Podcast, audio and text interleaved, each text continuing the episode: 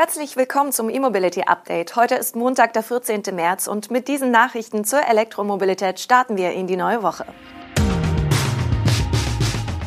Polestar 2 erhält größere Batterie. Mercedes denkt beim Batterierecycling global. VDA fordert 5 Milliarden Euro für Ladeinfrastruktur. Bestellstart für Xpeng P5 und Rivian schreibt Milliardenverlust. Polestar hat beim Basismodell seiner Elektrolimousine die Batterie vergrößert, und zwar um 5 Kilowattstunden. Möglich wird der nun 69 Kilowattstunden große Stromspeicher durch eine kontinuierliche Weiterentwicklung der prismatischen Zellchemie.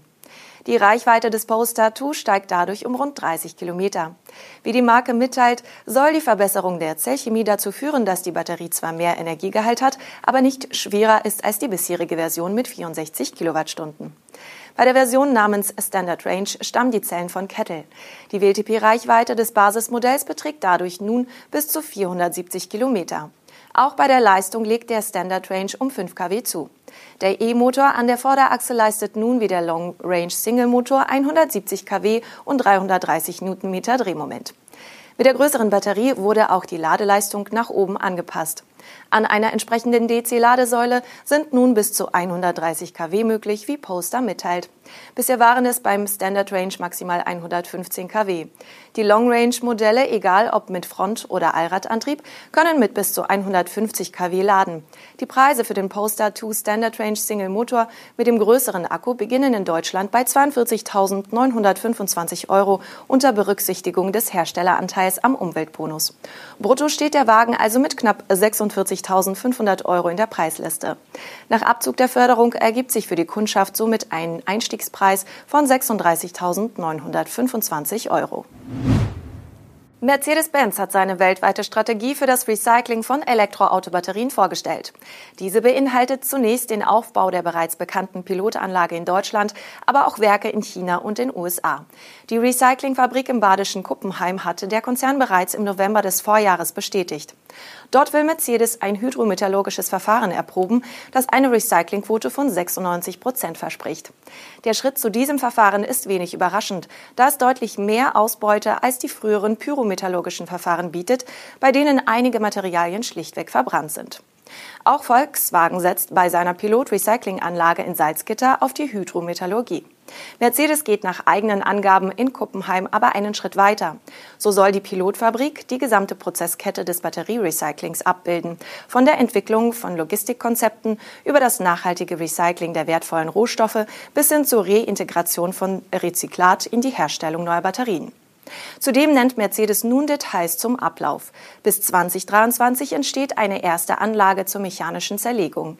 In einem zweiten Schritt sollen die Anlagen zur hydrometallurgischen Aufbereitung der Batteriematerialien in Betrieb gehen.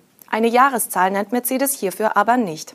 Dafür ist die Kapazität bekannt. Die Pilotanlage soll eine Jahreskapazität von 2500 Tonnen umfassen, was für die Produktion von mehr als 50.000 Batteriemodulen reichen soll. Analog zu dem in Kuppenheim erprobten Verfahren will Mercedes nach eigenen Angaben mit weiteren Partnern in China und den USA zusammenarbeiten, um für das Batterierecycling einen geschlossenen Wertstoffkreislauf darzustellen.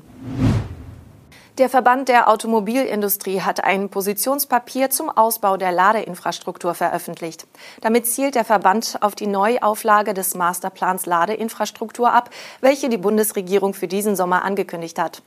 Dem VDA geht der Ladesäulenaufbau bekanntlich zu langsam.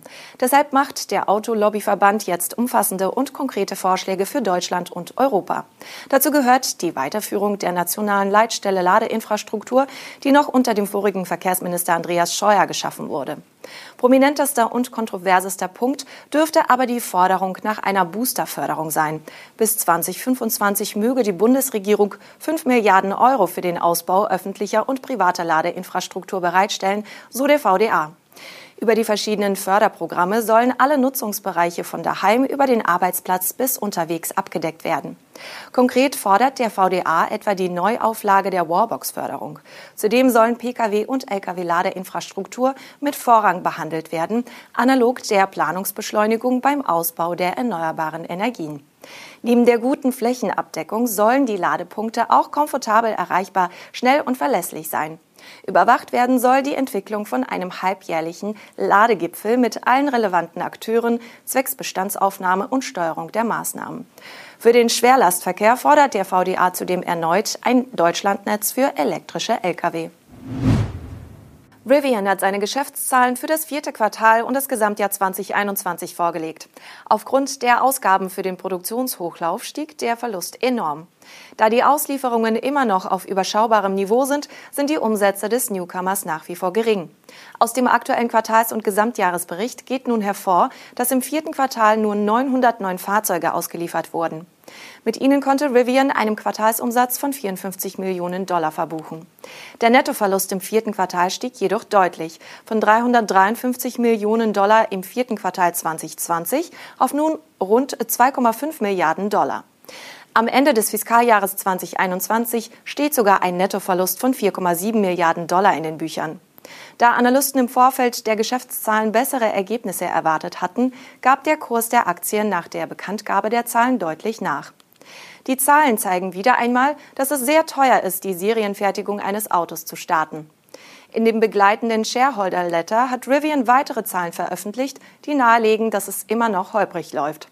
Im Jahr 2022 konnte Rivian bis zum 8. März immerhin schon rund 1400 Autos bauen. Das ergibt im Schnitt rund 140 Fahrzeuge pro Woche. Zudem gibt Rivian an, dass nun alle drei Fahrzeuge produziert werden.